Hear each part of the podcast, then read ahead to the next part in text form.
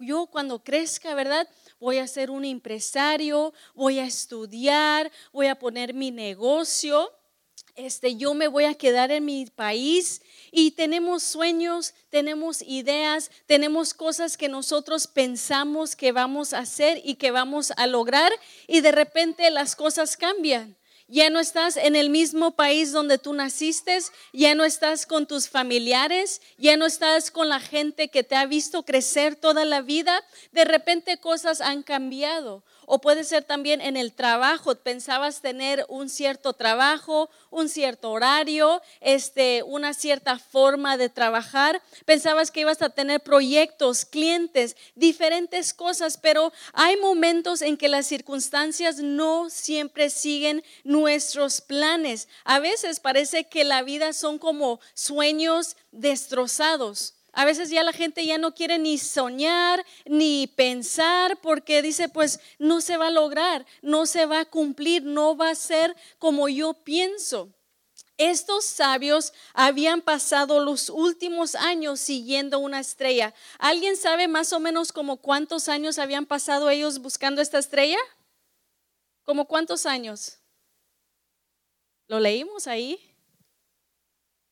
Dos años. Dice que por lo menos, dice que dos años ellos habían estado siguiendo una estrella. ¿Te imaginas? Dice que habían salido de su país ya no, esos dos años no estaban en su casa, esos dos años habían dejado su familia, esos dos años habían ido a un país desconocido, quizás con un idioma desconocido, de seguro comida desconocida, yendo como peregrinos a un lugar donde ellos no conocían, no sabían por seguir esta estrella, porque había una profecía que se había escrito que iban a ser un rey el rey de los judíos. Entonces ellos se lanzaron, dejaron todo, ¿verdad? Y dijeron, vamos a seguir a esta estrella. Así como tú y yo a veces hacemos, dejamos todo por seguir nuestro sueño, nuestros anhelos, nuestros deseos. Entonces dice que ellos pensaban en un momento de que como era rey, como iba a ser rey, pensaron, pues seguro lo vamos a encontrar en el palacio, ¿verdad? Es por eso que se encontraron ahí con el rey. Por eso es que se encontraron, porque fueron a preguntar, oye, ¿dónde está este rey que iba a nacer? Porque ellos pensaban que iba a ser en un palacio, que iba a haber gloria, que iba a haber sirvientes, que iba a haber mucho oro, ¿verdad? Eso es lo que ellos pensaban. Pero cuando llegaron ellos a donde se detuvo la estrella, ¿qué fue la sorpresa? Que no era lo que ellos esperaban.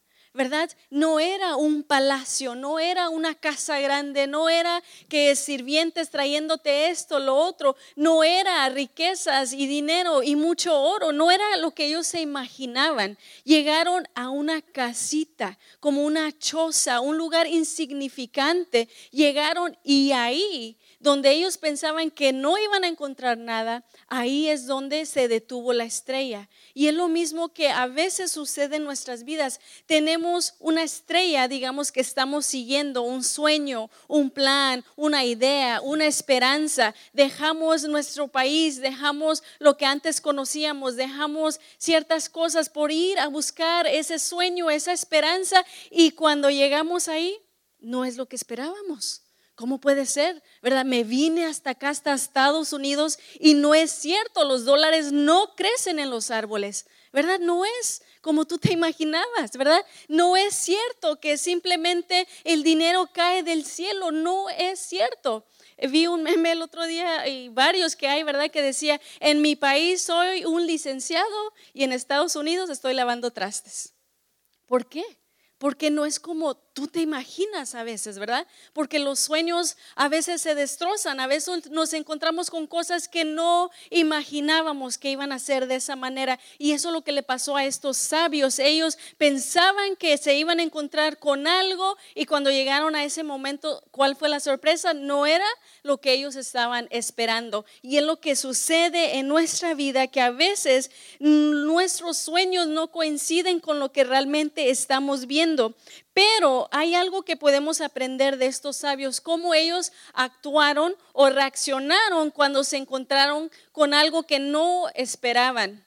Y eso nos va a ayudar en nuestra vida cuando nos encontramos en esos momentos donde las cosas no son como nosotros esperábamos. En primer lugar, ellos reconocieron a Dios en esa choza. Y tú y yo podemos reconocer también a Dios en las chozas de la vida, digamos, en esos en esa casita. ¿verdad? No era en el palacio, era en una casita, un lugar que parecía tirado, pero ellos pudieron reconocer a Dios. Esos sabios reconocieron que aunque era una casita, ahí estaba Dios. Y tú y yo, siendo sabios, podemos reconocer que aunque los sueños nuestros no nos llevaron donde nosotros esperábamos o lo que nosotros queríamos, aún ahí en medio va a estar Dios en medio de esas circunstancias. Entonces no eran lo que ellos esperaban, pero ellos ya tenían un plan y el plan era ir y adorar. Y eso es lo que le dijeron al rey, ¿verdad? ¿Dónde está el rey de los judíos que nosotros hemos venido a adorarlo? Ellos ya tenían el plan que ellos iban a hacer. Entonces, aunque fuera en un palacio o fuera en una casita, ellos iban a adorar, porque ellos reconocían que Dios estaba ahí. Una vez más, muchas veces en nuestra vida las cosas no van a ir como nosotros esperábamos íbamos siguiendo un sueño, una esperanza, una idea de lo que nuestra vida debería haber sido. Pensábamos una vez más que íbamos a tener ciertas cosas o llegar a ciertos lugares o que el dinero nos iba a dar un cierto pago o con lo que ya ganábamos, seguro ya íbamos a tener una casa grande, ¿verdad? Ya íbamos a regresar a México para llevar camionetas. Teníamos ciertas ideas o ciertas cosas, pero nos damos cuenta que los sueños han cambiado, la vida nos ha pegado quizás duro, difícil, pero la cosa es que donde estemos, donde nos encontremos, ahí podemos encontrar a Dios. Porque así los sabios hicieron. Porque aunque una vez más no era en el palacio, era en la casa, pero ahí estaba Dios. Y Dios está contigo también en cualquier circunstancia de tu vida. Cuando la vida nos hace daño, lo primero que debemos de hacer es buscar a Dios. Cuando ellos llegaron a esa casa donde se detuvo la estrella, ellos llegaron porque llegaban a buscar algo. Aunque una vez más había cambiado lo que ellos esperaban, fueron a buscar. Y es lo mismo que tú y yo debemos de hacer en nuestra vida, en esas circunstancias difíciles, que quizás una vez más no es lo que nosotros esperábamos. Y pasó esto, ¿verdad? Pasó lo otro, pero ¿dónde está Dios?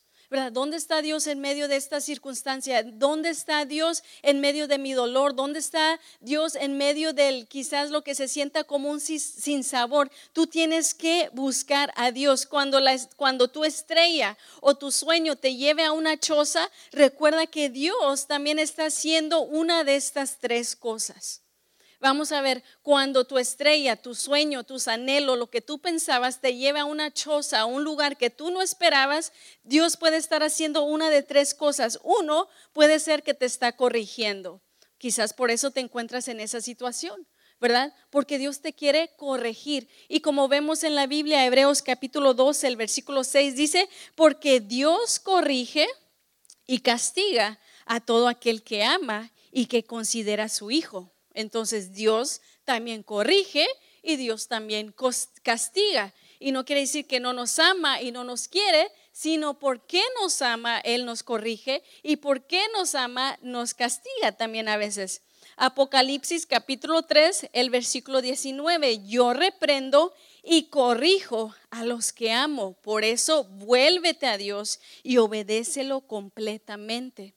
Quizás nosotros haber seguido nuestros sueños nos llegó a un lugar donde no esperábamos y quizás estamos ahí en ese lugar que no esperábamos porque Dios tiene que corregir ciertas cosas en nuestra vida, ¿verdad? Porque Dios dice, espérate, vas muy deprisa o vas por el camino incorrecto o vas hacia las decisiones equivocadas o has tomado decisiones equivocadas, espérate, detente, vamos a platicar, tengo que corregirte.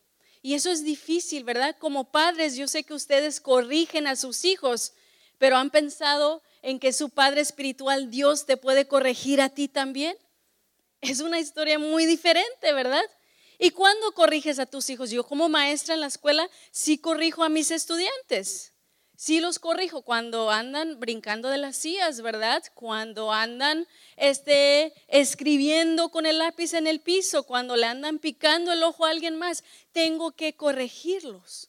¿Por qué? Porque no está bien, no está correcto, eso no se hace, puede lastimar a alguien, te puede lastimar a ti mismo. Dios también nos corrige a nosotros.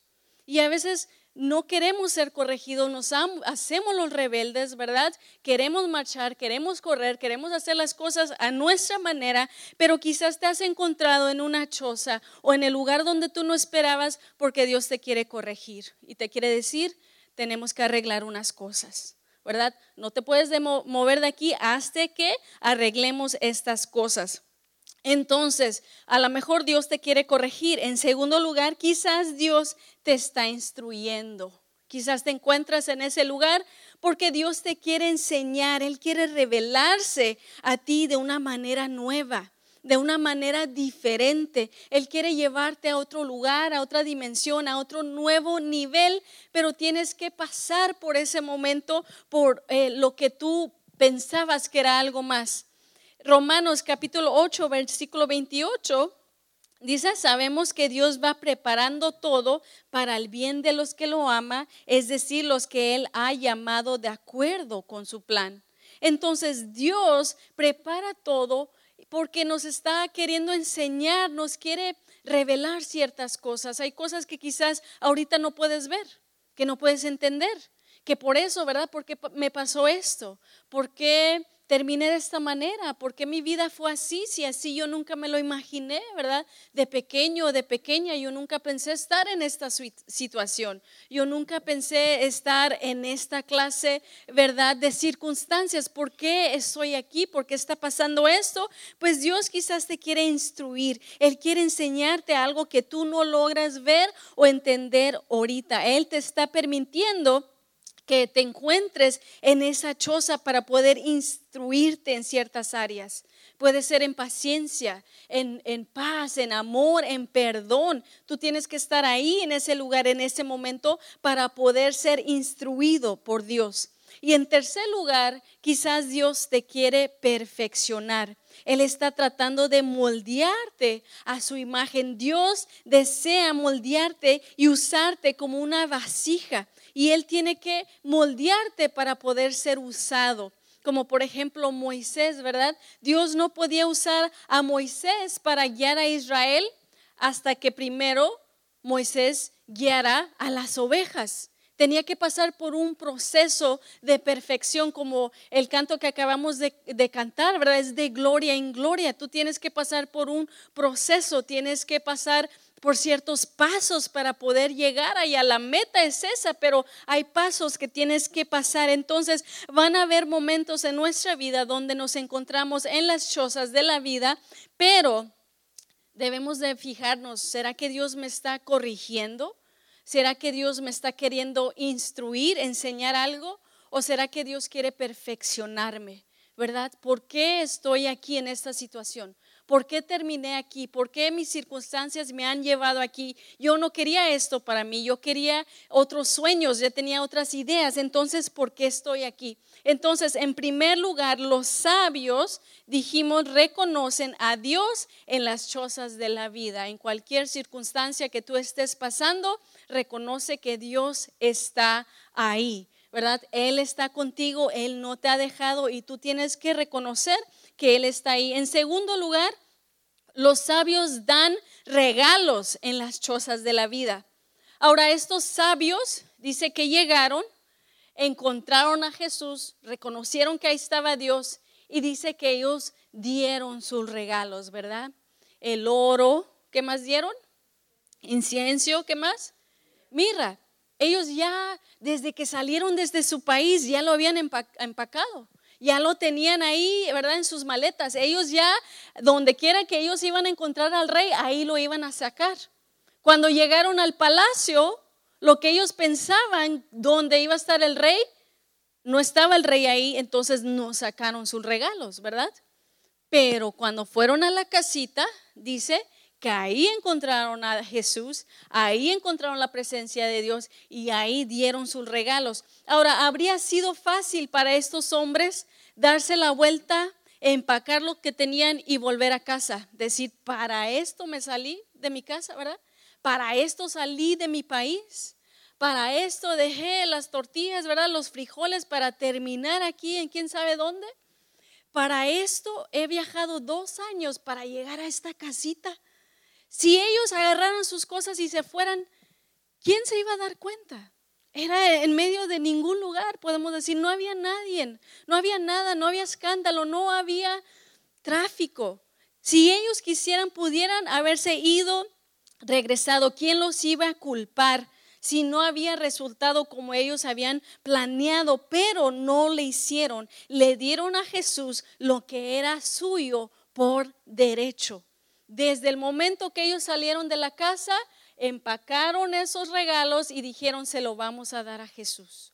Y cuando encontraron que Jesús estaba en una casa, ahí le dieron los regalos. ¿Qué pasa muchas veces en nuestra vida? Si Dios es bueno, levanto mis manos y adoro. Y si las cosas no van bien, así los vemos los de la alabanza, ustedes sentados ahí nada más con las manos cruzadas. ¿Sí o no? Es verdad, es verdad.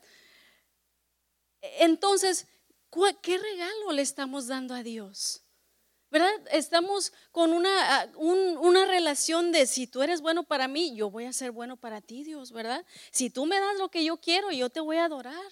Y, y si tú me respondes, y si tú me das un nuevo trabajo y haciendo tratos y esto y lo otro, pero cuando vemos que están con la cara, ¿verdad? De sin ganas, híjole, Dios no le contestó sus oraciones, ¿verdad?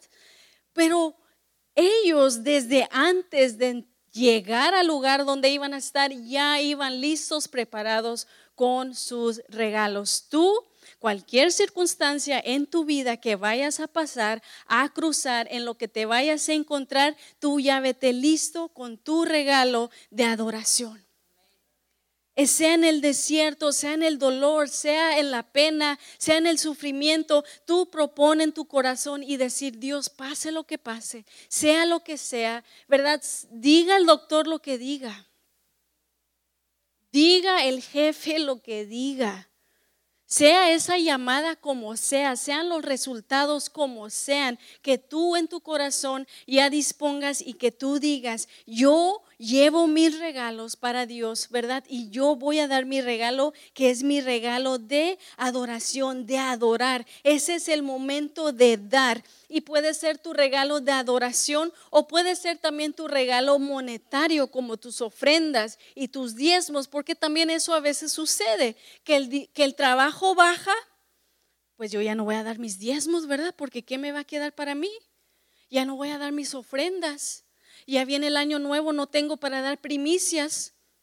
Comenzamos a recortar esas cosas también y dejamos de dar y pues dejamos de recibir. Mateo, eh, perdón, Malaquías capítulo 3, los versículos 8 al 10 dice, yo les respondo, no es fácil que alguien me robe, sin embargo ustedes me han robado. Todavía se atreven a preguntarme, ¿y qué te hemos robado? Pues escúchenme bien, me han robado porque han dejado de darme el diezmo y las ofrendas.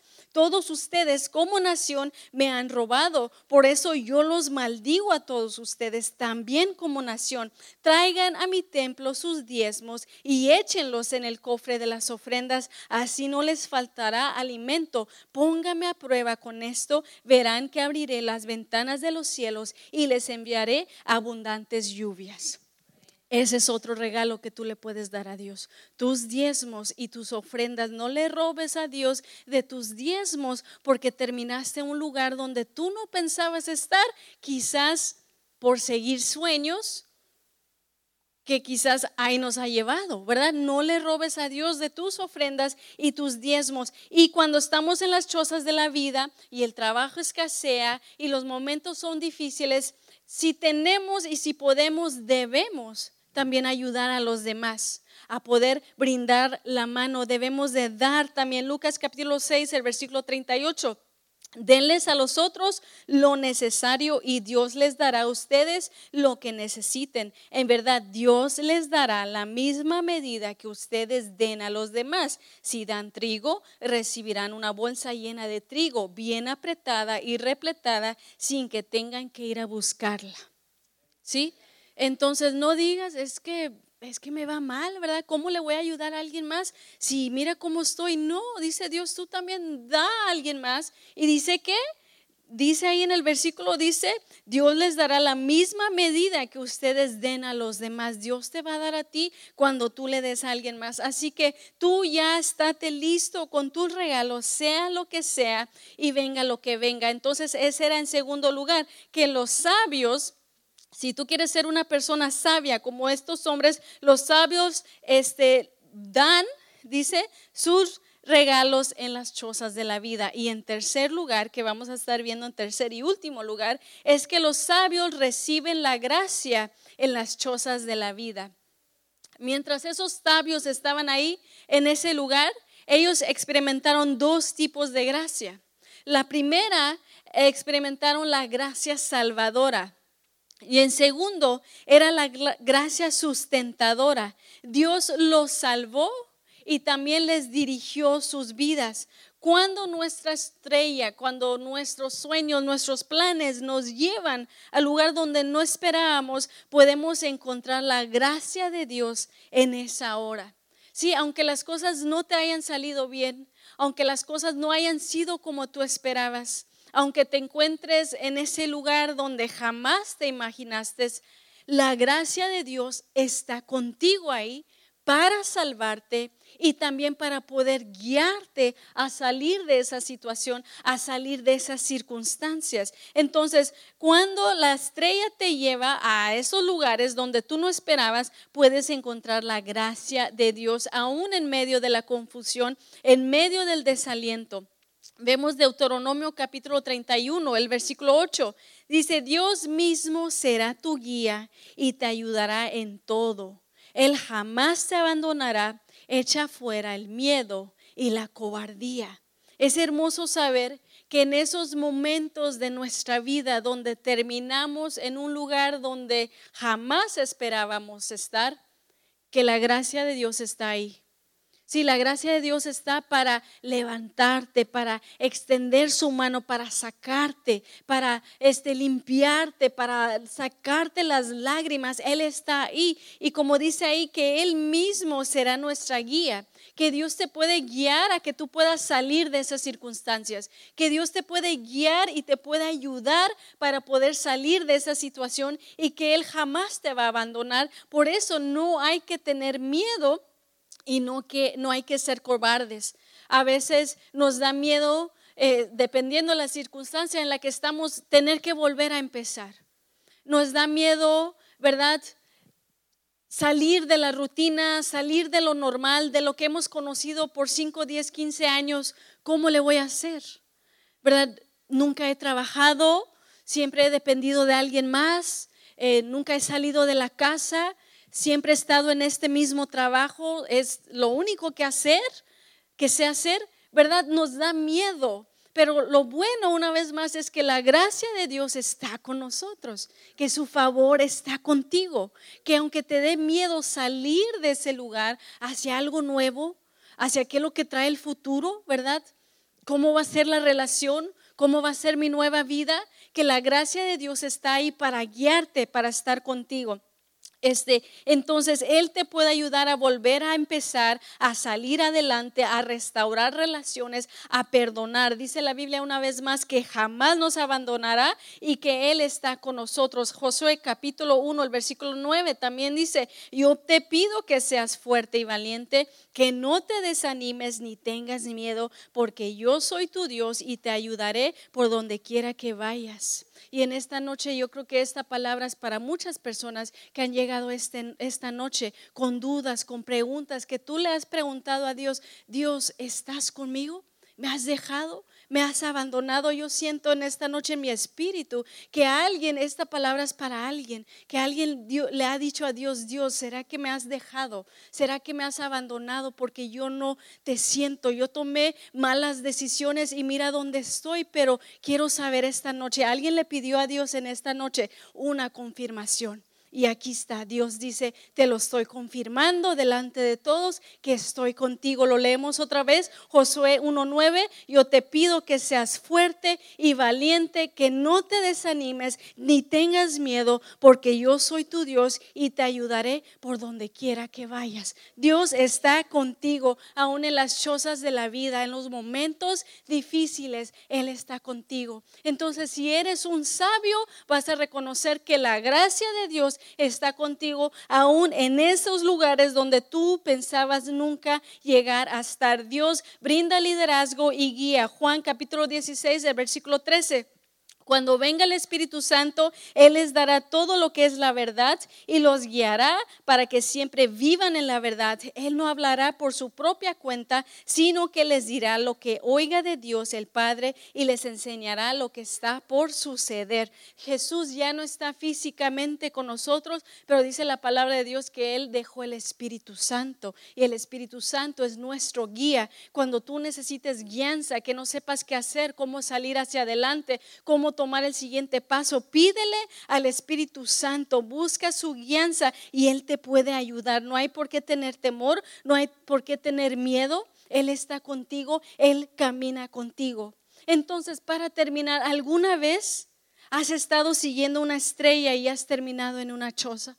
En algún momento de tu vida has seguido un sueño y has terminado en un lugar donde tú nunca jamás pensaste estar. Quizás ahora mismo tú te encuentras en, ese, en esa situación o conoces a alguien que ha terminado en esa situación. Si es así, déjame decirte que Jesús aún está contigo en medio de esa situación, en medio de esa choza. Él está contigo. Él quiere enseñarte cosas, Él quiere revelarte cosas, Él quiere instruirte, Él quiere corregirte. Y si tienes que ser corregido, tómalo. Dile, Dios, si me quieres corregir, aquí estoy, ¿verdad? Corrígeme, enséñame, cámbiame, cambia mi actitud, mi manera de pensar, mi manera de ser. Haz lo que tú quieras hacer. Entonces, en esta noche hemos visto sobre estos, estos sabios, muchos le llaman los reyes magos, pero dice la Biblia que son, eran sabios, ¿sí? Estos hombres sabios que fueron en busca de una estrella, pero se encontraron con una choza, pero aún en medio de ahí ellos reconocieron que Dios estaba ahí en ese lugar.